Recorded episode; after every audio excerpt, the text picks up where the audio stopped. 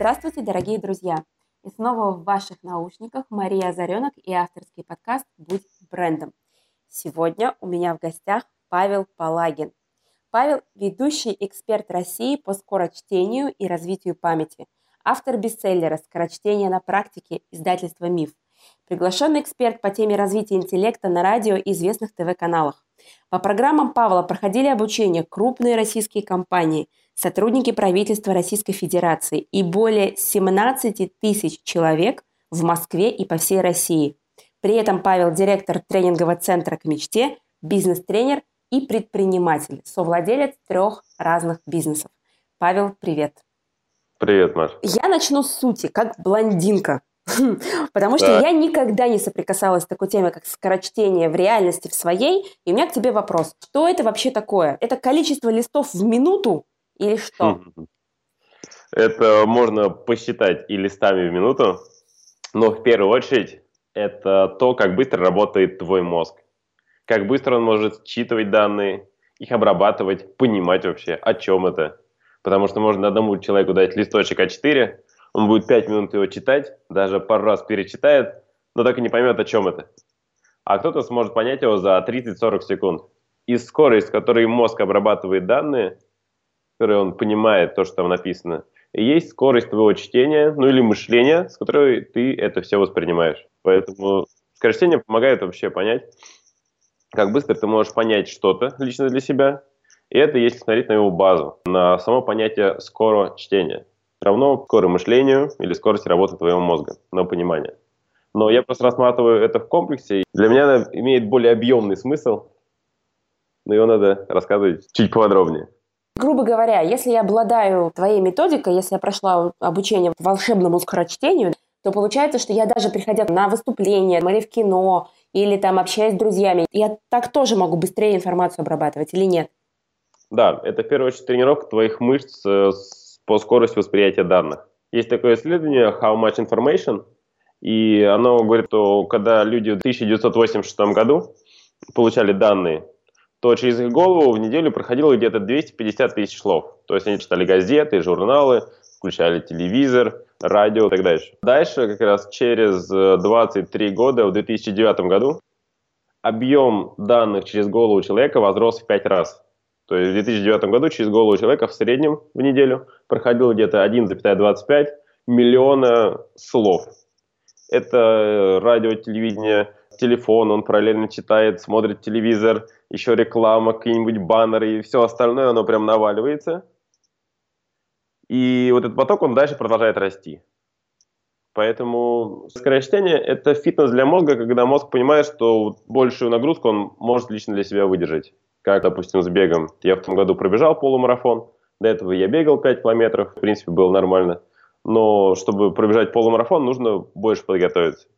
Если человек не бегает, то даже пробежав километр, он уже такой, ну, у него появляется мощная отдышка.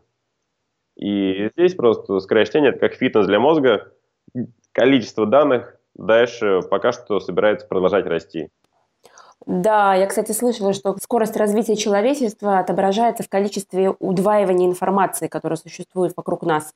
И эта скорость как-то стремительно растет. Есть закон Мура, который часто ты цитируешь, что каждый где-то полтора, где-то год количество информации удваивается в сети. Это было еще лет пять назад. Говорят, что лет через 10-20 количество информации в сети, которая есть, каждый день будет удваиваться. Лет через 10-20. Я пока не готов сказать, через сколько точно, но объем цифровых данных вокруг нас постоянно возрастает. Скоро все будет оцифровано. И нам нужно будет как раз это изучать, понимать, интерпретировать и в этом вариться. Получается, что человек, который обладает этими навыками и у которого мозг натренирован, он а, будет более конкурентно способен во всех смыслах. Да, совершенно верно. Он не будет сильно перегружен, и он сможет быстро справляться с нужным потоком знаний. Потому что сейчас идет тренд насчет того, что все меняется. Вообще все меняется. Была одна схема продаж, потом другая. Один канал продаж именно работал, потом другой включился. Одна CRM, другая CRM-система в бизнесе. И законодательство постоянно меняется. Те, кто вот нас слушает, юристы, может быть, бухгалтера тоже это понимают. И сейчас мир стремительно меняется. То, что мы 20 лет назад думали как какое-то нереальное будущее, оно уже произошло вчера. То, что люди воображали, мы там будем через книги или через устройство видеть друг друга, общаться на расстоянии. Сейчас это уже прошлый век, это доступно каждому. Поэтому мир будет постоянно меняться, и задача будет именно уметь быстро в этом мире осваиваться. И здесь как раз задача не только скорочтения. Скорочтение – это как быстро ты обрабатываешь поток.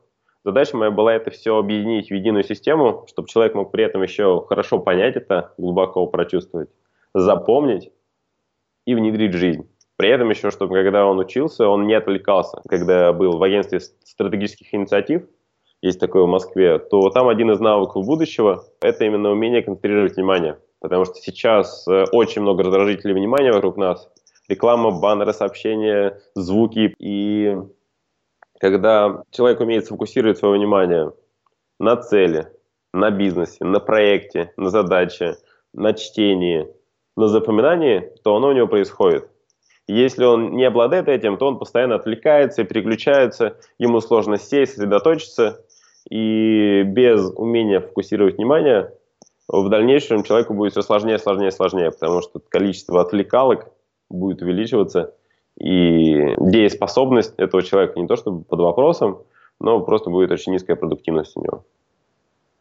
Я у тебя видела такую фразу «прикладной интеллект». Угу. Сейчас как раз ты об этом и говоришь, то, что ты занимаешься не только скорочтением и развитием памяти, но это включает в себя внедрение в жизнь, концентрирование внимания. Или там еще какие-то грани есть у прикладного интеллекта? Э, здесь много разных понятий уже начинает подниматься. Прикладной интеллект – это форум, который мы делаем, форум прикладного интеллекта. Это направление развития интеллекта, которое ты можешь приложить к жизни, именно практически, чтобы она стала лучше. Потому что много людей, которые говорят, что я умный, я интеллектуал, но жизнь у них как-то не очень меняется. Или наоборот, меняется не в ту сторону, которую хотелось бы. Поэтому задача, чтобы люди были не просто умными, а могли брать нужные техники, методики, прикладывать их к жизни, и от этого их жизнь улучшалась. И прикладной интеллект – это именно комплексное направление, которым я тоже занимаюсь, или часть которого тоже применяю в жизни. Это вообще развитие интеллекта, чтобы ты мог это приложить к жизни, и жизнь стала лучше. А EQ – это что такое? Есть разные составляющие, есть э, просто интеллект, как IQ часто называют, есть эмоциональный интеллект, есть э, ценностный интеллект, есть физический интеллект, ценностный кто-то называет духовный. Есть еще разные авторы, которые выделяют математический интеллект, кучу разных интеллектов. Поэтому здесь мы можем взять глобальную тему интеллекта, и я могу на эту тему много очень интересного рассказать. А можем взять именно какую-то сфокусированную область, там, как скорочтение, как развитие памяти или вообще технологии быстрой обучаемости, вот именно то, на чем я сейчас фокусируюсь, uh-huh. это технологии быстрой обучаемости. Uh-huh. Не просто прочитать, не просто запомнить, а в комплексной системе освоить новую профессию, освоить новый навык, освоить новые направления в бизнесе, освоить более сложные задачи на своей работе. Сделать в 2, в 3, в 5, в 10 раз быстрее, чем твои коллеги. И это становится твоим конкурентным преимуществом. Когда ты растешь быстрее, чем другие, то ты, соответственно, и становишься на вершине. Если ты не растешь, то мир меняется и очень часто может просто оставить тебя за бортом. В современном мире, да. А, я, кстати, смотрела одно из интервью Олега Брагинского, а, и когда его спросили, если бы вы могли оставить один навык, то какой, он ответил «скорочтение». И как раз-таки сослался на то, что он читал твою книгу. И в тот момент у меня возник вопрос. Его называют гением эффективности, да? И вот он говорит скорочтение, потому что до того, как мы начали с тобой разговаривать, я искренне была уверена, что это именно про то, чтобы быстро читать. Часто уже развенчал мой миф, и я понимаю, что это гораздо круче, и мне становится интересно. Мне закрадывается мысль, что это может повысить мою эффективность. Хорошие мысли тебе в голову закрадываются, давай помогу их развить. Потому что это то, что мне именно помогло с моей эффективностью, с моей скоростью развития. Так как я сам из деревни вообще приехал в Москву и мне здесь было архи тяжело учиться. И именно когда я освоил скорочтение, я понял, что я могу читать, изучать любые дисциплины в несколько раз быстрее. И... Ты учился в МИФИ, правильно? Да. И там что-то про атомный реактор, то есть такая техническая история. Да, да, да. И а как это ты пошел сам искать повышение эффективности, чтобы лучше развиваться в этой теме? Или как? Как ты пришел к той теме, где ты сейчас? то, чтобы лучше развиваться в теме, а просто остаться в ВУЗе. Я... А, просто остаться в ВУЗе? Да, я сам родом из Волгоградской области, хутора Земняцкого. И когда я поступил в МИФИ, мне было ну, нереально тяжело учиться. Рядом с МИФИ есть 15-я психиатрическая. И я сейчас мимо нее проходил, но, слава богу, так ни разу и не зашел внутрь. И надеюсь, что не придется, особенно по их профессиональной тематике. Но, тем не менее, э, когда я там учился, я был ботаном. Я учился во время занятий, после занятий, по вечерам, по утрам, на первых курсах, потому что моя задача была там остаться. Я все время учился и давал сессии с тройками. И я был в шоке, и все были в шоке. Я сам себя не понимал вообще, что происходит. И я так учился, учился, учился, учился, учился, учился, учился, учился. Был очередной завал. У меня мозг снова закипал. Я там сидел, все ботал, все эти интегралы, математика, матан, ангема. И я как набрал в интернете, чувствую, что уже не справляюсь со всем этим вообще, как это все можно прочитать. И оказалось, что есть такое направление, как скорочтение, э, как техники суперпамяти, благодаря которым можно читать несколько раз быстрее, гораздо лучше это все запоминать. И я взял как раз их, освоил хотя бы на базовом уровне, и сдал свою первую сессию без троек. Я ушел на стипендию, э, я смог пойти на работу, потому что я понял, что я могу быстрее это все освоить. Мне родители до этого отправляли по 3000 рублей в месяц, на которые я жил в Москве целый месяц. И я понял, что я могу слезть с шеи родителей, их освободить от этого смог, смог, смогу сам зарабатывать. Во-первых, мне вот это помогло. А во-вторых, когда я стал приходить на работы, на разные, мне говорят, Павел, ну здравствуй, конечно, дружище, студент, э, смотри, ты там что-то учишь свое, учи, это нам не надо. А нам вот что тебе нужно. Вот тебе инструкции, Твоя задача их прочитать, запомнить и делать. Чем быстрее это освоишь, тем быстрее мы с тобой сработаемся. И оказывается, что когда у тебя есть скорочтение и память, то любые новые инструкции, которые тебе нужны, ты гораздо быстрее прочитываешь, запоминаешь, внедряешь, и за счет этого быстрее растешь практически в любом месте, куда бы ты ни приходил. Мне это там сначала помогло, и в учебе стал гораздо быстрее давать зачеты экзамены. И вот так оно пошло-поехало. Именно я почувствовал, что это не просто какой-то отдаленный навык для учебы, это вообще навык по жизни, когда тебе нужно прочитать что-то, узнать, освоить, запомнить и дальше в жизни применять. А если я бы поставила себя на, ну, или как кто-то поставил бы себя на твое место вот в момент этой учебной запары, то есть ты и так не успеваешь, да? И тут тебе нужно сделать, по идее, шаг назад и обучиться какой-то новой методике, и непонятно, она вообще сработает или нет. Не, не ощущал это, что есть риск, а вдруг это не сработает? Вот ты сейчас будешь там сидеть в интернете, ты как, кстати, изучал? Интернет или тренинг? Это что было, книжка? Это книги. Я был бедным студентом. 3000 рублей в месяц. Я какие-то книги нашел. И по ним стал читать, изучать, практиковаться. Также, что на меня оказало влияние, в тот момент я нашел разные а, бесплатные мастер-классы их было очень-очень мало, но тем не менее я нашел их и по теме мотивации, по теме роста, и там немножко по теме э, развития интеллекта. И они меня сподвигли и своим примером вдохновили расти дальше, идти вперед. Мне это было полезно. И вот сейчас я сам провожу бесплатные мастер-классы. Это такой мой вклад тем людям, которые тоже хотели про тему узнать и пойти вперед, развиваться. Поэтому здесь это были книги, я сам их читал, но насчет сомнений, это тема, которая и в моей жизни важна, и в жизни тех, кто к нам приходит часто. Человек сомневается, делать, не делать. Когда я жил в деревне и подумал, а смогу ли я поступить в Москву, я подумал, почему бы и нет? Потому что были сомнения, переезжать в другой город, на что там жить, выживешь ли ты вообще на эти деньги в Москве или не выживешь, было куча сомнений. Но самое главное это брать и делать, бросать этот вызов себе идти на этот страх, и преодоляя его, ты сам чувствуешь себя сильнее, лучше. И для меня учеба, первый курс, это была постоянным вызовом. Когда я не знал, я вылечу из вуза или не вылечу, останусь, не останусь.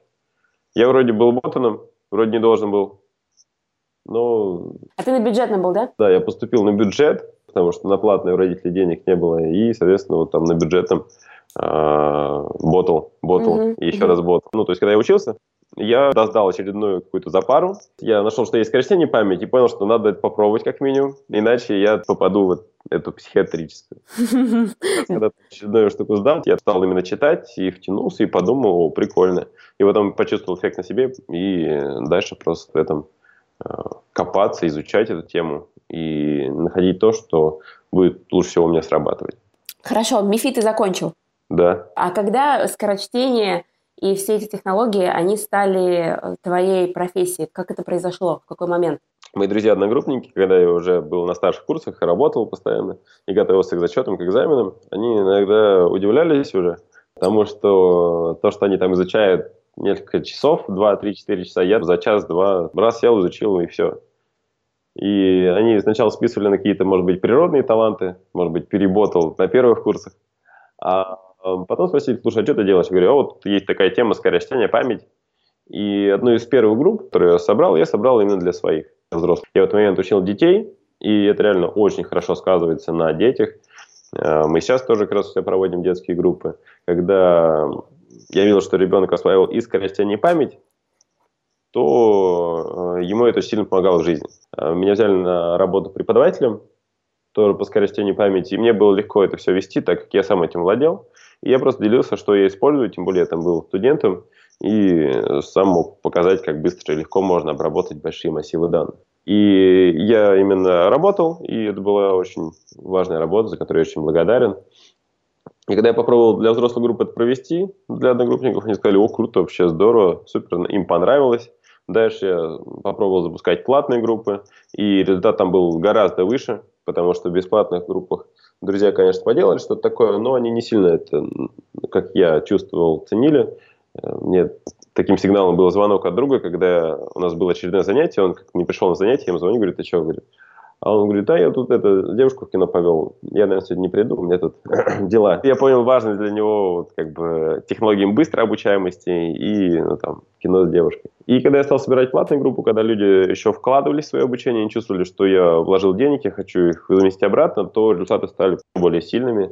И мне это понравилось, людям это понравилось. И вот это был 2009 год, как-то оно так пошло, поехало.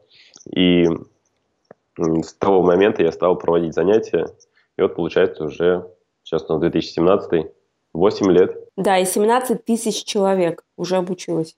Огонь. Да, это приятно. И приятно получать от них тоже отзывы о том, как они это используют. Ты именно создатель обучающих методик. Что вообще такое методика? Это какой-то патент или это какой-то алгоритм? Я бы, наверное, здесь больше за алгоритм, потому что, опять же, мы с тобой немножко затронули тему скорочтения но лично для меня скорочтение – это вообще пять этапов считывания текста. Это эффективность при работе с текстовой информацией. Что значит создание методики? Это значит создание последовательности шагов, в которых человек э, это может все освоить так, чтобы у него гарантированно получился результат. Потому что когда я начинал, я работал по общим методикам, где было в основном только скорочтение. И для меня был определенный минус. Мы с э, людьми на занятиях занимались, и по общим методикам они увеличивали скорость чтения в несколько раз во время занятий. Но так как там не было как запоминать сразу же то, что они прочитали в долговременную память, как быть более внимательными, то они, окончив занятие, не понимали, как еще это лучше запоминать, и у некоторых навык просто пропадал. Я стал искать комбинацию, как мне это все соединить, чтобы люди могли это применять сразу же. И вот как раз методом проб и ошибок с разными тестовыми группами мы с ребятами собирались, студенческие тоже группы. Я нашел комбинацию, и в итоге через где-то год э, такой работы плотненькой это все вылилось в методику, которая называется «Путеводная звезда скорочтения». Это та методика, в которой я написал свою книгу «Скорочтение на практике». Сейчас уже четвертый тираж у нее закончился, буквально сегодня как раз был в издательстве Маннелов Фербер, где подвели итоги, за последние полгода продали 3000 экземпляров только официально. Это не говоря про неофициальные скачивания, все остальное дело. И четвертый тираж у них уже, можно сказать, по-моему, закончился. То есть сейчас, скорее всего, будем делать еще пятый тираж именно книги. И именно суть методики в том, по каким шагам мы идем, считывая текст, и задача просто оптимизировать человека на каждом из этих шагов. Могу сейчас подробнее про каждый из пяти шагов рассказать. Коротко суть следующем. Когда мы читаем, то мы проходим пять шагов. Первый шаг – просмотр, второй – цель, третий – внимание, четвертый – чтение, пятый – запоминание. Сейчас подробнее. Первый шаг просмотра, когда мы читаем, мы обычно смотрим вообще, что меня ждет. О, документы лежат, о, e-mail пришли, о, тексты, о, что-то еще происходит. То есть мы понимаем, что мы садимся почитать, и мы уже просматриваем, что именно мы будем вообще изучать. Дальше, когда мы посмотрели, мы выбрали документ, говорим, вот это. И внутри у нас формируется цель. Я хочу от этого текста это. Прочитать, запомнить, изучить, внедрить, быть в курсе дела и так далее. Когда у нас внутри формируется эта цель, дальше очень важно сосредоточить свое внимание на чтении. И третий шаг – это внимание. Если мы это делаем, то мы читаем сосредоточенно. Если мы не применяем специальные техники по вниманию, то в нашей голове очень часто роится огромнейшее количество мыслей. Причем они разнообразные. И когда мы садимся читать, но не настроили свое внимание, то очень быстро человек улетает. Тебя такое было при чтении или нет, когда ты садишься и мысли право, влево, вверх, вниз. Да, у меня такое было, когда ты читаешь, и потом такой, так, а что это было вообще? Вот здесь третий шаг – это настройка внимания на свою цель. Я хочу вот это прочитать, я хочу это изучить. Хорошо, настроились. И дальше четвертый шаг – это процесс считывания. Здесь как раз и есть именно скорость чтения, как быстро ты прочитаешь текст и поймешь ту суть, которая в нем заложена. Это четвертый шаг, там есть целых пять скоростей чтения еще. Чтение по одному слову, это чтение фразами, это чтение по диагоналям, чтение вертикально, фоточтение. И это показывает именно скорости, с которыми твой мозг какие-то данные воспринимает. Угу. И когда ты считала текст и поняла, о чем он, дальше наступает пятый этап. Это его запоминание. Что именно я здесь имею в виду? Перевод текста из оперативной памяти в долговременную. Ко мне периодически приходят люди, даже там генеральные директора, которые говорят, Павел, ты знаешь, бывает такое, что я прочитаю текст, и мне все понятно, идеально. Но проходит месяц, квартал, год, некоторых там 10-20 минут, пытаюсь вспомнить, о чем там было, и вообще не воспроизводится, хотя во время чтения было все идеально понятно. Поэтому очень важный пятый пункт, то, что ты прочитал, и то, что ты понял. Переведи долговременную память с помощью технологии запоминания. Какой объем у долговременной памяти? Сколько она может хранить информацию? Долговременный пока еще никто не нашел конца и края. Я на канале «Россия» осенью прошлого года участвовал в интересной передаче про такого человека, как Соломон Шерешевский. Это человек, который помнил вообще все, что с ним происходило. Это обладатель феноменальной памяти. И благодаря тому, что наш соотечественник Лурия исследовал его память, то мы знаем большое количество мнемонических, мнемотехнических техник того, как запоминать информацию. Особенность памяти Шишерского было то, что ты могла ему сказать 10 лет назад номер телефона больницы, а, и сейчас могла подойти к нему и сказать, Соломон, можешь, пожалуйста, мне телефон больницы сказать, сейчас я позвоню. И он энное количество секунд подгружался и говорит, да, вот на тебе номер. То есть это было просто феноменально. Э, никто не мог это объяснить. И Лурия, это наш академик, который исследовал его память. На канале России вышел очень интересный э, фильм про Соломона Шерешевского. И я там как раз принимал участие как один из людей, который понимает суть этой методики и показывает людям, как этим тоже овладеть. Образно говоря, у него это было как талант, как дар. Да, у него это было как дар, но тем не менее э, он вместе с академиком за ним наблюдал и осознавал процесс, который у него происходит. И благодаря этому там вышли записки мнемониста, какие техники он использовал, и он улучшал различные техники, которые он использовал самостоятельно. И вышла книга Лурии, э, маленькая книжка о большой памяти, которая наполнена разными исследованиями, которые сейчас помогают пролить свет на то, что происходит у нас внутри. И Шерешевский – это человек, который запоминал все, но он пока свою память не забил до конца. То есть он запоминал, запоминал, но не забил до конца. Но так как это было врожденное, то, опять же, все хорошо в меру. И как я сам на телевидении сказал, что я не запоминаю все, я нормальный. Ну и наоборот, у меня в школе были сложности и проблемы, особенно в ВУЗе. Это была жесть и кошмар. Сидел, зубрил днями и ночами, и то не все запоминалось. Меня часто спрашивают про особенности моего тайм-менеджмента – у меня один так. из секретов заключается в том, что я как раз-таки в голове часто не держу ту информацию, которая мне не нужна. Я жила по принципу волшебное ага. число 7 плюс-минус 2. То есть я угу. знаю, где найти нужную мне информацию, но никогда не запоминаю, потому что мне кто-то когда-то сказал, что мозг не в состоянии одновременно держать в голове прокачанный мозг 7 плюс 2 – 9, не прокачанный 7 минус 2 – 5. От 5 угу. до 9 вещей одновременно. Соответственно, если хочешь концентрироваться как раз-таки и быть эффективным, то откидывай все ненужное, знай, где это достать и концентрируйся на том, что ты делаешь. Ты сейчас мне говоришь, по сути, другое. Ты говоришь о том, что можно запоминать многое и доставать это из головы, а не из каких-то других источников. Так? Мне кажется, ты и без моих умозаключений знала, что ты можешь помнить многое. И я думаю, ты и так много что помнишь. И, в принципе, доставать это из своей памяти. Ну, я никогда не акцентировалась на этом внимании. Я, наоборот, Когда я вижу что-то, что мне не нужно прямо здесь и прямо сейчас, я это откладываю в определенные места, складирую угу. в Evernote. Я знаю, когда мне надо, я достану и конкретно в этом покопаюсь. Сейчас не буду захламлять мозг. Но теперь получается, что э, эта фраза неправильная? Не то чтобы она неправильная. Э, здесь надо понимать э, следующие элементы. У нас есть по-простому оперативная память и долговременная. Оперативная – это то, сколько мы можем удержать оперативно в нашей памяти. Долговременная – это, в принципе, память, которая хранит информацию про всю нашу жизнь, про все, что мы там изучали. И действительно, оперативная память по одному из исследований может держать 7 плюс-минус 2 единицы. Угу. Причем это было исследование в районе 50-х годов прошлого столетия. Здесь тоже много разных мифов. И замеряли не просто обычных людей, людей, которые из области науки, и у них получилось вроде как 7 плюс-минус 2. Но часть современных книжек, которые пишутся э, и тоже исследуют мозг, очень часто говорят, что человек способен держать, скорее всего, одну мысль, самую-самую главную, качественно и хорошо. Может быть, несколько побочных, но в основном одна качественная мысль в голове. Поэтому как это соотносится с теорией про память? Когда мы смотрим на информацию и понимаем, что я не знаю, как ее использовать, или понимаю, что мне сейчас не нужна, действительно мы можем ее складировать в Evernote и по возможности тут доставать. Это удобный способ хранения данных, который я тоже использую. А иногда мы видим информацию и понимаем, что это информация, которую я хочу э, вспоминать, когда она мне нужна, причем быстро. Э, в понятии экспертности, если хирург нужно оперировать, и перед тем, как отрезать, он говорит, так, сейчас что-то я не помню, пойду вернуть, почитаю, вы пока подержите кишочку или там сердечко, я сейчас почитаю и уточню. То есть есть данные, которые важно вспоминать сразу же. И это отличает, кстати, эксперта от человека, который пока еще не до конца в теме. Задача долговременной память подгружать в оперативную память те нужные и главные мысли, которые тебе нужны. Смотря на это, как мы можем интерпретировать задачу по запоминанию? Когда мы запоминаем, мы понимаем, вот эта информация мне не нужна. Все, просто о ней не думаю, она забудется сама собой. Видим другую информацию, она мне нужна. Можно закинуть ее в Evernote, и там она где-то хранится. Мы что-то слышали такое, но чтобы нам вспомнить, нам нужно это все найти и перечитать. Это тоже затраты по времени. Можно запомнить ключевые моменты. То есть ты прочитал, говоришь, окей, Э, подробно пускай здесь лежит, я хочу помнить вот это, вот это и вот это. И ты уже знаешь, как закинуть в свою память ключевые моменты, чтобы ты могла их вспомнить, когда они тебе понадобятся.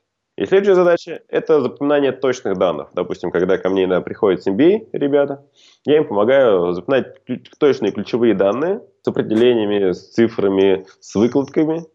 Ну, не только с MBA, по работе, по клиентам. Очень важно кому-то в переговорах по аналитике, в разные тоже есть области. И там уже ты кладешь точные данные себе в память, и потом ты их точно вспоминаешь. Если ты можешь действительно взять какую-то паузу, скушать Twix и найти это данные в интернете, то, может быть, э, тебе не нужно их запоминать, когда у тебя есть возможность сделать паузу.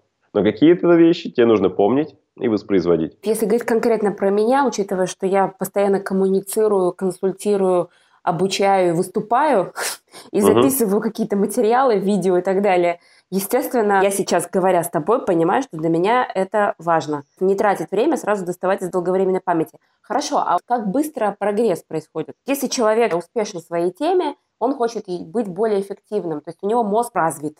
Не серии «не могу запомнить данные хм. никакие». Хотя, наверное, с такими задачами тоже приходят, когда память вообще плохо Есть работает. такая категория людей, да, которые говорят, у меня память вообще плохая. Одна женщина пришла, ей 60 лет, и она сказала, что ее заколдовал индийский какой-то колдун или шаман, или бы точно астролог. То есть она съездила в свое время в Индию, спросила, говорит, что-то у меня плохо запоминается, и астролог говорит, у вас память плохая.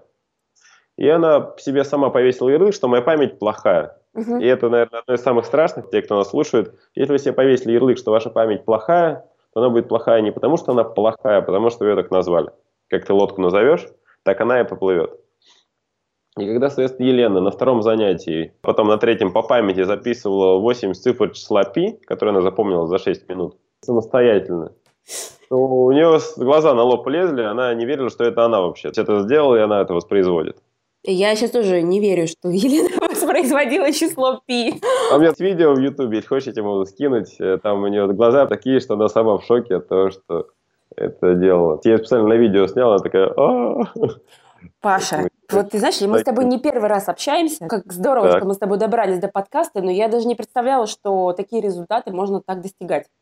Вот ты сейчас говоришь, я не понимаю, почему ты мне об этом раньше не сказал. У меня есть много чего рассказать. Давай как-нибудь еще поподробнее пообщаемся. Да, грубо говоря, что если даже у тебя средняя работает память, то тогда прогресс, в принципе, это первое, второе, третье занятие, ты уже ощущаешь э, результаты. Да, на каждом занятии ты прорабатываешь определенную часть базы и сразу видишь результаты. 8 цифр числа пи – это просто одно из вещей, которые мы гарантируем, что человек придет и запомнит. Если он не сможет это сделать 6 минут, непонятно, куда он пришел. Поэтому наша задача, нашей системы, которой мы обучаем, чтобы человек пришел и как минимум это сделал. Это минималка, дальше еще его ждут более веселые вещи. В 2014 году сбылась твоя мечта. Ты выпустил книгу. Причем в очень крутом издании Ман Иванов Фербер «Скорочтение на практике». Книга стала бестселлером. Как ты вообще э, решился подступиться к этому? Ведь это же написать книгу в таком издательстве. Ты прогнозировал такой успех?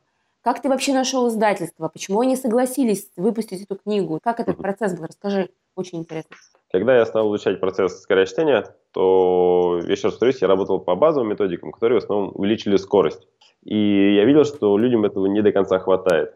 И когда я стал копать, то я понял, что нет было пока системы, где скорочтение объединено с методиками запоминания на любых скоростях чтения, с методиками внимания, сохранения зрения, чтобы человек читал больше, глаза уставали меньше. Важный блок – это цели и методы просмотра текста, когда ты максимально быстро понимаешь основную суть с помощью технологии просмотра.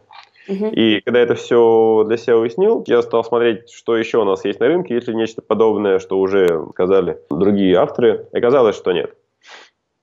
И я посмотрел на эффект по этой методике. Благодаря этому скорочтению людей навыки более быстрого считывания информации и запоминания остаются на всю жизнь. И я понял, что я хотел бы этим поделиться. Я делюсь на занятиях, но занятие это не такой большой охват. Угу. И у меня появилась такая мысль, а почему бы мне не написать книгу, чтобы ее издать по всей России, и люди по всей России могли это тоже взять для себя и развивать свою жизнь. Потому что мне это очень сильно помогло, и я бы хотел этим поделиться. И, соответственно, так получилось, что я стал писать книгу потихоньку, потихоньку. И в какой-то момент я подумал, а где я хочу издаться? Я посмотрел разные издательства и понял, что у меня появилась мечта. Когда-нибудь в жизни вообще издаться в издательстве Манова Фербер. Я их, э, можно сказать, фанат. И когда я написал книгу, то первое издательство, куда я хотел ее отправить, выбор был предопределен. Я отправил ее им. И как раз когда я книгу писал, то я, наверное, не думал, станет ли она супер-мега-бестселлером или нет. Но я изучил все, чтобы сделать книгу самой-самой лучшей книгой по скорочтению, которая вообще есть. Я посмотрел как раз книги бестселлеры, которые мне самому нравились. Посмотрел, то я могу подобного тоже сделать и вложить тоже в свою книгу. Я посмотрел методики, что людей давало результат сразу, что не давало. И книгу я написал не основой теории, как бы я думал, что надо изучать скорочтение, а на основе именно опыта ведения занятий и в правительстве, и в компаниях, и очных занятий, и для студентов, и для людей в более зрелом возрасте, пенсионном возрасте. Я туда вложил именно те методики, которые давали результат людям прямо сразу на занятиях. И очень хорошо получилось, что мы с названием этой книги сделали скорочтение на практике, так как она и отражает ту суть, которую книга передает, что скорочтение важно осваивать на практике, чтобы сразу же получать результат. И когда я отправил книгу издательству, к моей радости и к моему удивлению, они сказали, Павел, да крутая книга, слушай, мы хотим издать ее. И я такой, ура! Ну, это реально была большая радость. И потом я еще переписывал книгу в беловик с правками всем остальным. Но, тем не менее, по сравнению с другими авторами, всем остальным, я пока являюсь единственным автором из России в издательстве «Миф». Там есть западные авторы, которых они перевели тоже. Но я у них единственный из России по скорочтению или объединению скорочтения памяти, кто есть. И мне это очень-очень приятно. И действительно, книга в 2014 году вышла. И я заходил в феврале, в марте пока еще не заходил. Но в онлайн-приложение «Мифа» Там есть такое онлайн-приложение очень полезное, где можно читать 10% от книжки бесплатно. Угу. Эта книга держит уже 4 года лидером продаж. Она там рядом с э, Кэмпбеллом «Китайские исследования», угу. рядом с Коллинзом «Великий по собственному выбору», угу. «Лучшая версия себя». Там с Маном номер один как раз сейчас тоже стояла. Угу. Четыре года она уже лидер продаж, и два года она была выбором читателей. Слушай, как круто. Ты сейчас просто рассказываешь методику, когда ты создаешь реально качественный, полезный, практический продукт, то не нужно никаких связей, не нужно никаких специальных знакомств или чего-то, нужно просто идти и твой продукт видят и его берут. Здесь мне нравится такая книжка у Робина Шарма, называется «Лидер без титула». Она рассказывает про своего внутреннего лидера, что если ты что-то делаешь, просто делай это максимально хорошо. И ты сам будешь получать от этого большой кайф. Люди, которым это важно, они тоже будут это ценить. Поэтому здесь, э, наверное, когда я стал вести скорочтение памяти, я себе поставил задачу. Если я это веду, я хочу сделать этот курс максимально хорошим. Я над этим работаю, и сейчас э, мы сделали один из лучших курсов в России по объединению скорочтения памяти, когда там другие дают навык скорочтения 8 занятий, мы это даем за 4 по 3 часа, и мы гарантируем человеку, что у него это останется на всю жизнь. У нас есть специальная гарантия, когда мы за ним наблюдаем, и такой гарантии я пока не встречал у нас в Москве, и мы очень гордимся тем, что мы сделали здесь, и мы продолжаем это делать технологиями быстрой обучаемости – Поэтому здесь э, я бы сказал, что твоя задача работать, но тем не менее какие-то знакомые связи могут тебя ускорить. У меня их не было, когда э, я обращался в МИФ, и я там узнавал, то есть можно ли как-то, если какие-то знакомые люди отвечали, нет, мы работаем через общую почту, то есть отправлять туда, отправлять туда, отправлять туда. Я туда и отправил, и мне через 3-4 недели пришел ответ э, именно с общей почты, Павел, знаете, нам понравилось. То есть mm-hmm. человек оценивал. Я считаю, что надо просто качественно делать свое дело, и если ты что-то делаешь, то максимально в этом развивайся. Вот это то, что мне удается передавать на наших занятиях, потому что некоторые люди приходят на занятия, и они там работают на работе, они что-то делают, но они просто делают свой минимум. Они даже не раскрывают свой потенциал. И одна из методик, которые там я прорабатываю индивидуально или с кем-то, кто хочет это тоже сделать у себя, я говорю, ты работаешь в какой-то области, там, юрист, бухгалтер, ты инженер. Найди все книги и тексты, которые есть по твоей профессиональной деятельности, и прям все их прочитай и изучи. Пускай у тебя даже без скорочтения это идет 2-3 года. Со скорочтением просто ускоритель ты сможешь это сделать за полгода-год. Когда ты все это изучишь, то у тебя будет огромнейшая база знаний из того, что вообще в твоей области есть. И когда ты начнешь что-то делать, применяя эту базу знаний, то ты сможешь сделать несколько раз эффективнее. И дальше, когда у тебя есть большая уже база знаний, то ты нарабатываешь опыт, опыт, опыт, кейсы, проекты, практика. Но на большой базе знаний ты нарабатываешь это максимально быстро. И ты очень быстро растешь, в области развиваешься. И когда ты уже делаешь что-то на таком уровне, что одному человеку нужно для этого неделю, а ты можешь это сделать за день или за час, то ты сам кайфуешь от того уровня мастерства, на котором ты можешь что-то создать в этом мире, какую-то ценность, что-то ценное. Просто как один из примеров, мы в том году с Надей ездили на Тони Робинса, и вот в этом году тоже поедем, у нас же едет группа, человек 15 вместе мы едем. Сейчас, может быть, уже 20. Тони Робинс там это коуч, один из ведущих в мире, считается номер один. Угу. В начале семинара то, что он сказал, говорит, я когда был э, помладше, лет 19 ему было, первое, с чего я начал, я изучил скорочтение, и прочитал 100 книг по НЛП, гештальтерапии, психологии и вот по всей этой области. И у меня сразу в голове появилась большая база всего, что происходит там. А дальше я стал именно коучить людей, то есть работать с ними, прорабатывать их. И я очень быстро стал набирать опыт, и у меня очень быстро пошли результаты. И мне как э, тренеру по скорочтению было очень приятно услышать, что, э, оказывается, Тони пошел по тому же пути, с которого я начал в свое время. Он изучил все, что мог изучить, и просто на этом очень быстро попер. Те, кто нас слушает, если вы что-то делаете, изучите все, что вы можете там изучить, и э, начинайте просто на этом расти максимально быстро. Когда у вас будет большой бэкграунд, вы вырастете и по карьере, и по удовольствию, ну и по деньгам. То есть вы сможете себя лучше обеспечить и все, что вокруг вас происходит. Слушай, какие крутые смыслы. Но знаешь, в чем, как я вижу, назовем это словом проблемой, но на самом деле это задача. Так. А, когда люди говорят скорочтение, развитие памяти, к сожалению, все эти смыслы, они не считываются сразу. Сейчас я думаю, что каждый слушатель подкаста я уверена, что 90% уже хотят э, обучаться. Потому что понятно, что чем бы ты ни занимался, в какой бы отрасли ты не был, врач ты или косметолог, или MLM-предприниматель, или ты коуч, если ты будешь обладать навыками скорочтения и запоминания в том контексте, который ты даешь, ты будешь э, очень конкурентоспособным и да. гораздо быстрее становиться мастером, а мастер это как раз-таки более высокий доход, более высокий уровень клиентов, масштабирование, персональный бренд. Но это было для меня не очевидно. И как вы с этим работаете? Что вы делаете в направлении того, чтобы популяризовать вот эту идею, эту мысль, э, донести эту ценность? Ну, как минимум, это разные выступления, это книга, угу. это статьи, И я сейчас хочу увеличить объем работ в этом плане. И есть тоже несколько очень важных вещей, тех смыслов, которые я вкладываю в то, что мы делаем. Но, тем не менее, пока что самое лучшее, то, что я наблюдал, это работа с людьми на занятиях, угу. на мастер-классах, на курсах. Потому что одно дело, тебе дали инструмент, молоток, Второе дело, тебя спросили, тебе нужно дом построить или сарай построить, или не нужно. Что касается ускорения, то я считаю, что именно качественно делать свое дело должен вообще каждый. Угу. Это принцип мастерства. То есть, если ты что-то делаешь, то делай это, кайфуй, я хочу окружать себя такими людьми. Я окружаю себя ими, и мне это дает огромнейший заряд на движение вперед. И тогда получается, что эти люди, они становятся адвокатами твоего бренда. Сарафанное радио, я предполагаю, работает лучше всего у тебя. Да, сарафанное радио за вот эти 8 лет, сколько мы проводим занятия, нас приглашают в компании, нас приглашают на телевидение, нас приглашают в разные вузы. А проведите еще нас, а у нас там люди хотят. Давайте сделаем. Кто-то приводит сюда детей, кто-то родственников. И мне это очень-очень приятно, так как именно изначально одним из важных критериев, которые я вводил на качественные методики и курс, который мы здесь даем – чтобы когда человек прошел, он сказал, что круто, здорово, я хотел бы, чтобы этим владели люди вокруг меня. Угу. Я хотел бы, чтобы мои дети могли быстрее обучаться и расти за счет этого.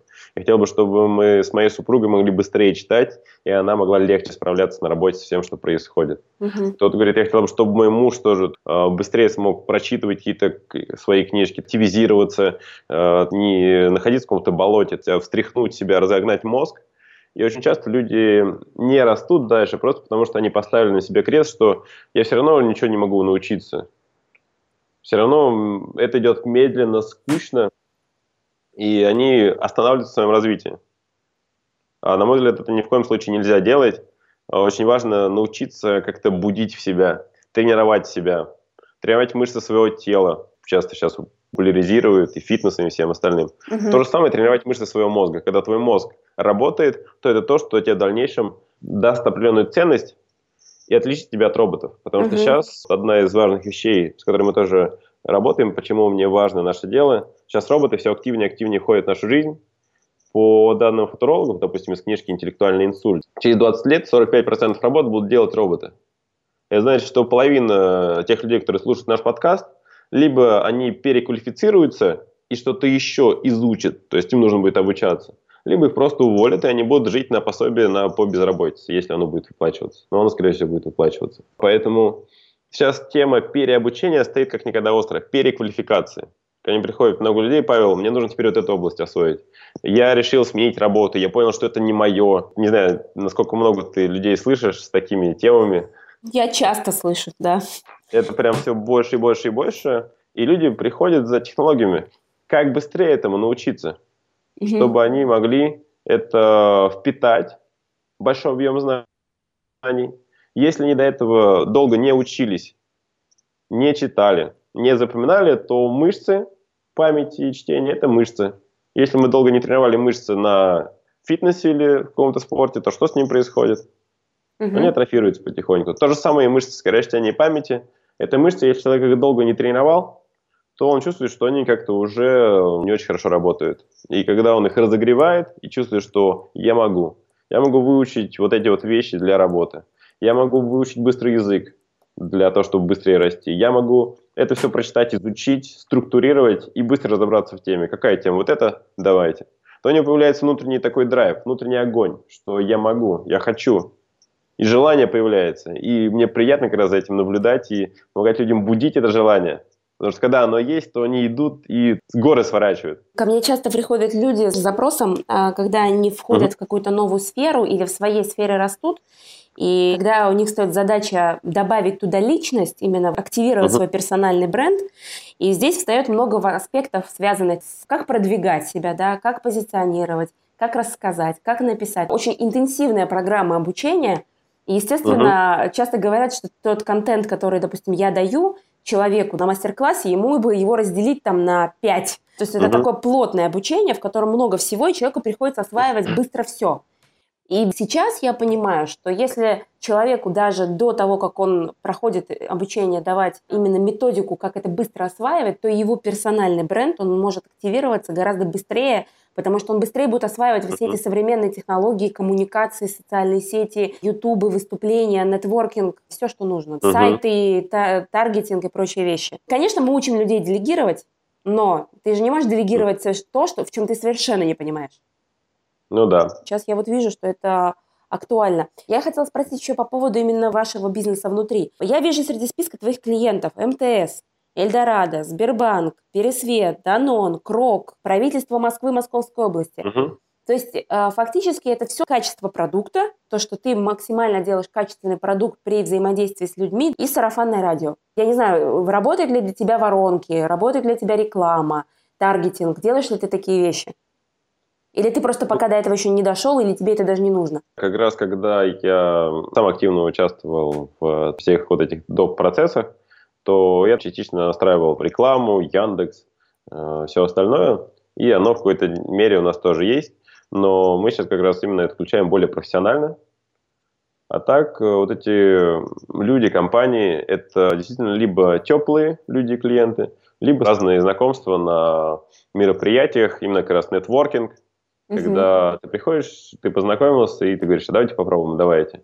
И так было очень интересно, когда мы пришли в МТС, то мы с ними познакомились и дальше решили встретиться у них на территории. Мы у них встретились на территории, пообщались, и после этого мы завершили встречу, начинаем выходить, и ко мне подходит один из людей, который был ну, в районе нашего общения. И говорит, Павел, приветствую. Я не знаю, помнишь ты меня или нет, но 4 года назад я еще проходил обучение а, вот в вашем центре, в, в общей группе. Я говорю, 4 года, лицо знакомое, поделись, что и как. И он говорит, я очень рад, что прошел. Вот я как раз, когда устраивался в МТС, то я применил э, знания, которые там прошел, и мне там дали прочитать инструкцию, а это все рассказывает рядом с сотрудником отдела обучения. Uh-huh. Мне дали прочитать инструкцию, и я ее взял, по технологиям скоростения так чик-чик-чик прочитал, и говорит, я все.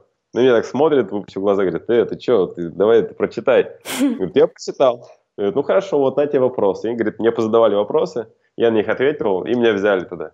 И вот только началось наше знакомство, и мне очень приятно работать с компаниями, которые являются лидерами рынка, или, по крайней мере, у них есть такая цель, потому что они вкладываются в развитие своих сотрудников. И они понимают, что эффективность компании зависит от эффективности сотрудников. И когда мы проводили вот в конце 2016 года вебинар в ноябре, то на этом вебинаре мы посчитали, был каждый 30-й сотрудник МТС вообще по всей России. Компания МТС, она очень обширная, И на вебинаре, который я проводил по технологиям работы с информацией и скорочтению и памяти, э, был каждый 30 сотрудников сейчас всей этой компании.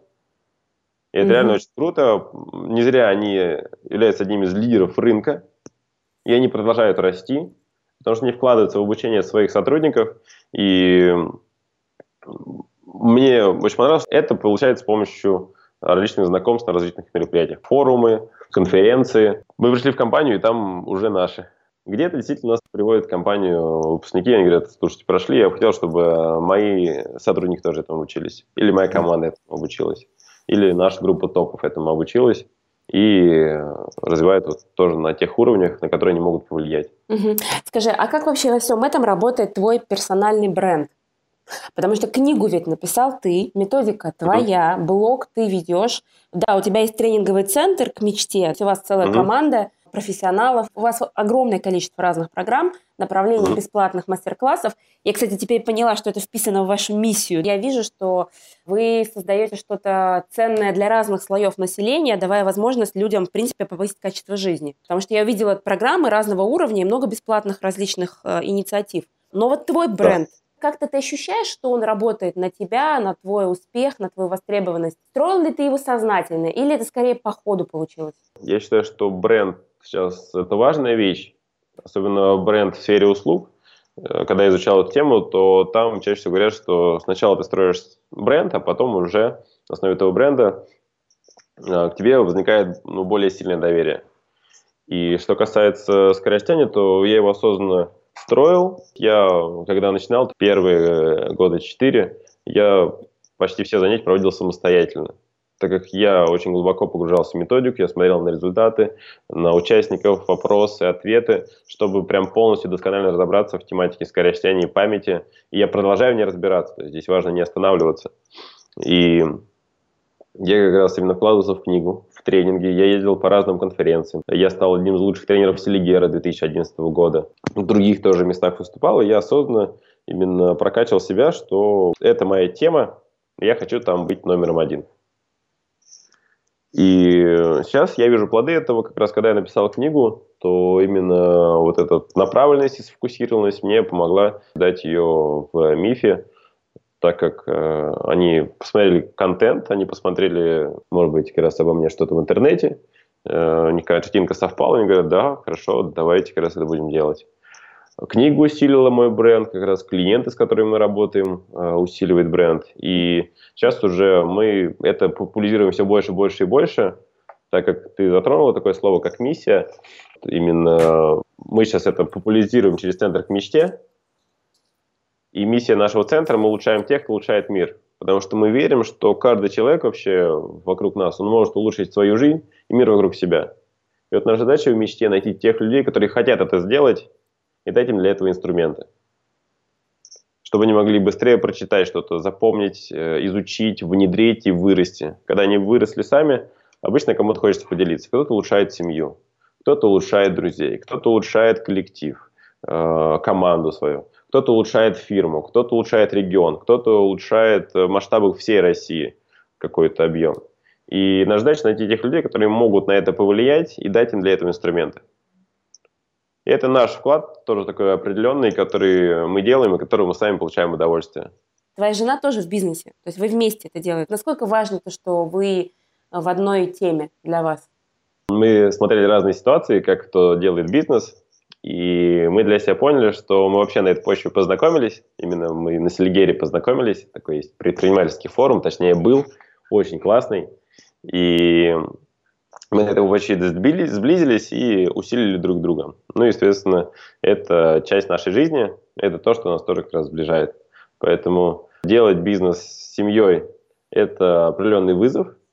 Но мы изначально так и строили наши отношения, что мы еще и бизнесами соприкасаемся, и нам это, а, в принципе, помогло.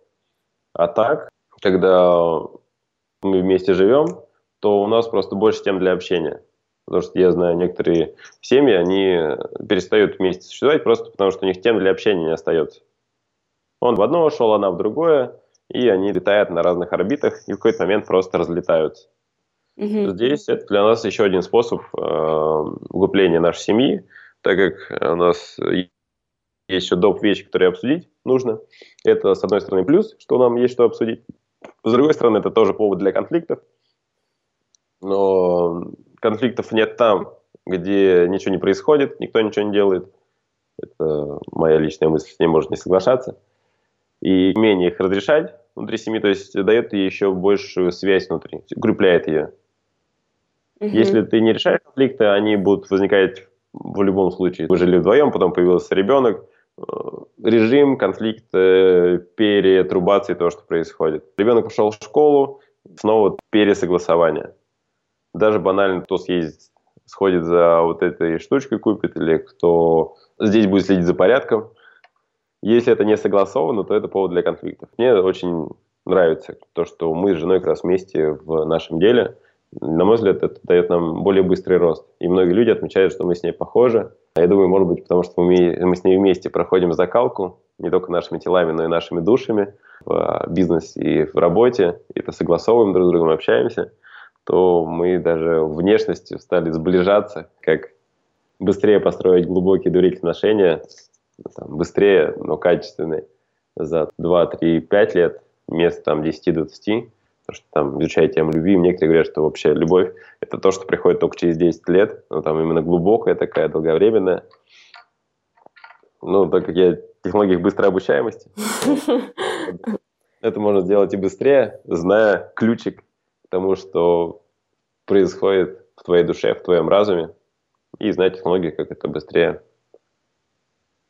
натренировать mm-hmm. или создавать. Про твою личную продуктивность. Я обнаружила у тебя внушительный список дополнительного обучения. напрямую не связано с твоей отраслью. Это и управление проектами в Сколково, да, и навыки переговоров, и эффективная презентация, и школа тренеров в высшей школе экономики. То есть ты постоянно еще дополнительные скиллзы себе инсталируешь, да? Это не то чтобы мое желание, это моя профессиональная деятельность. Я обучаю методикам быстрого обучения и то, что сказал, как раз какие-то официальные обучения. Также я постоянно совершенствуюсь в текущих науках, пробую разные новые вещи. Вот, допустим, когда я решил пробежать марафон, я с помощью технологии быстрой обучаемости подготовился к нему за две недели. И я до этого, конечно, бегал 5 километров, поэтому у меня был базовый задел, но выше пятерки я не бегал. Ты хочешь сказать, что ты подготовился к полумарафону за две, две недели? Да. А, подожди, но это же тело. Это бег. Да, бег, но бежит же тело. Да. Я купил книжку, называется «Цибег». Всем рекомендую. Книжка с продающим названием «Как бежать без усилий без травм, максимально быстро. Марафоны и супермарафоны. И просто зная, опять же, методику и умея ее быстро освоить, я понял, что я до этого бегал за счет ног, и если ты так дальше продолжишь бегать, то тебя могут ждать травмы, особенно на длинных дистанциях. А там метод, ты бежишь не за счет ног, а за счет э, наклона тела. Ты просто немножко наклоняешься, и тело твое тянет в одну из сторон. Если наши слушатели видели пьяных людей, то э, Там хорошая иллюстрация есть. И, собственно говоря, ты наклоняешься вперед, твое тело начинает падать, и твоя задача успевать просто подставлять ноги, чтобы оно не упало. И в книжке описано, как это делать так, чтобы ты еще особо не уставал, не парился. И как раз когда я побежал 21 километр, последние 4 километра мне было все-таки ну, нелегко. Вот этого я бежал кайфовенько. Причем иногда до этого, когда я тренировался, я там пятеру добегал по крылатским холмам, и уже такой, о, чувствую, что подустал. А тут mm-hmm. ничего, так нормально пробежался. Поэтому, опять же, это технологии быстрого обучения. Кто-то учится какой-то профессии 10 лет, кто-то 5, кто-то 2 года, причем это одна и та же профессия. В зависимости от того, на что человек сфокусировался, насколько он владеет технологиями быстрого обучения в этой профессии. Мне сейчас жена говорит, слушай, ну напиши ты книжку по быстрой обучаемости, потому что по скорочтению уже написал, многие люди спрашивают, поделись этим. И у меня есть как раз задача вот за этот год написать книгу по быстрой обучаемости. Давай у тебя тоже ее задекларирую. Я же не пообещал, что напишу. Если еще удаст издать быстро, то, может быть, еще сможем издать. Но я понял, я не очень разбираюсь в издательстве, и там тоже есть своеобразные процессы согласование обложки, печати, заказы. Угу. Поэтому стараемся, чтобы, может быть, в этом году тоже смогли ее напечатать. А так у меня получается, ну, не то чтобы прям хвалюсь, но у меня там второй взрослый по волейболу, по баскетболу. Я сейчас там играю в сквош. И когда я вырос, то есть я за несколько месяцев подготовился к нужному турниру, быстро его выиграл. А сейчас я занимаюсь раз в неделю, держу очень хороший уровень, продолжаю потихоньку расти. Я играл как-то в мини-гольф, есть такая игра. Я отыграл всего четыре раза в жизни. На четвертый раз, применяя быстро, принципы быстрой обучаемости, я занял первое место в соревновании. Человек из 30, что ли, по этому мини-гольфу. И мне какой-то внук Луи Армстронга или вручал какой-то приз, типа там, Павел, поздравляю. Когда мы обучаемся, если мы знаем принципы, то мы учимся быстро, легко и с удовольствием, и можем быстро этому научиться. Если мы принципов не знаем, мы сидим, зубрим, хватаемся за голову или за другие части тела, и это нам ни радость не приносит, ни эффективности. Ну, некоторые люди просто ставят на себя крест. Угу. То же самое и в беге. То есть вот то, что я понял, некоторые говорят, я вот побегал, что-то у меня заболело, и я перестал. Я прочитал книжку, немножко поменял технику, и оказалось, что то, что для тебя до этого было нереально, ты можешь ну, подготовиться за очень-очень короткий период. Получается, что открываются даже двери в неожиданных местах. Кстати, ты сейчас бегаешь? Я сейчас именно не на бег делал упор, на фитнес, как раз на сквош. Угу. Потому что я понял, что мне зимой не очень нравится бегать по улице. Ну, а на беговой дорожке это немножко другой бег, тоже я бегаю, но не 20 километров и не 10, хм. а пятерку. И, и вот сейчас как раз приходит весна, я как раз собираюсь в сентябре пробираться марафончик у нас московский. Так что, может быть, с кем-то из наших слушателей увидимся там. Я, поизучав тему, как готовиться к марафону, Понял, что там надо чуть подальше подготовиться, ну, то есть все-таки не две недели. И начну подготовку, я думаю, уже с э, апреля точно. Отлично. У меня был припасен вопрос про конкуренцию, но он отпал сам с собой, потому что я предполагаю, что ты ее не ощущаешь. Нет, я осознанно себе задаю этот вопрос, как мы можем дальше быть лучшими.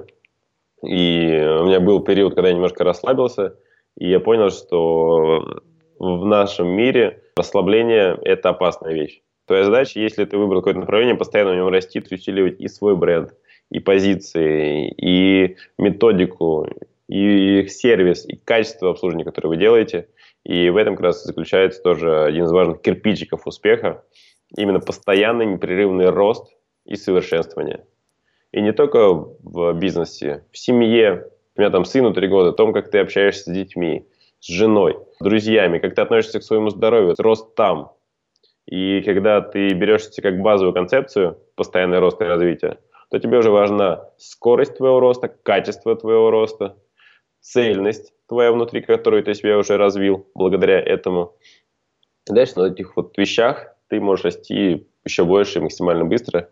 Поэтому я уверен, что часть наших конкурентов, они появляются, растут, так как тематика, она сейчас очень популярна все больше людей к нам как раз приходит на тематику скорочтения, памяти, переобучения, быстрое обучение нужным навыкам, язык, э, тексты, даты, новая работа, новые задачи, просто перегруз банальный. Угу.